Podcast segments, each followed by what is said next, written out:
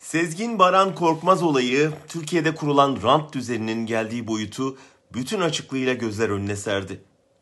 ABD'deki irtibatlar sayesinde elde edilen kara parayla Türkiye'de yaratılan servet, siyasetle ticaretin iç içe geçtiği bir kirli ilişkiler ağının kurulmasını sağlamış. Kah rüşvetle, kah tehditle, kah şantajla iş yürüten çete, önüne çıkan herkesi satın alarak büyüdükçe büyümüş.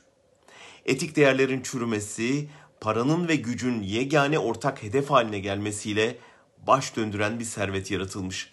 O servet sayesinde o serveti denetlemekle görevli yargı mensuplarından gazetecilere, polis şeflerinden savcılara kadar herkes satın alınmış.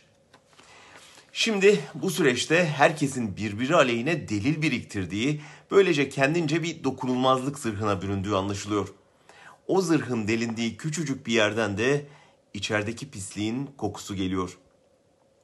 İddianamelerden, televizyon tartışmalarından, telefon kayıtlarından buzdağının ancak ucunu görüyoruz.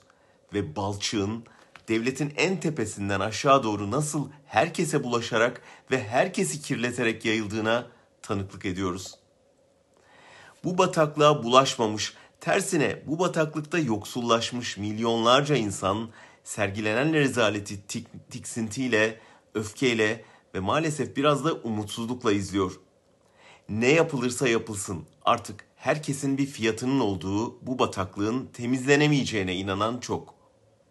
Hala safça temiz bir savcı arayan muhalefetin çaresizliği ve temiz savcıların tükenmişliği bu inancı perçinliyor, ümidi hepten gömüyor. Oysa bataklığın nedeni olan ilişkiler ağının ve para kaynaklarının kurutulmasıyla çamurun ortadan kaldırılması mümkün. Etkili bir denetim sistemiyle rant düzeninin engellenmesi ve yerine kamu yararına işleyen bir yeni sistem kurulması şart.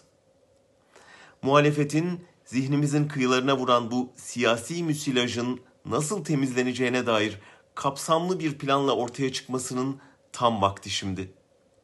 Olup biteni bizim gibi hayretle izleyip şiddetle kınayacaklarına halka temizlenir bu pislik güveni verecek bir yol haritası oluşturmak ve tartışmaya açmak bu kadar mı zor?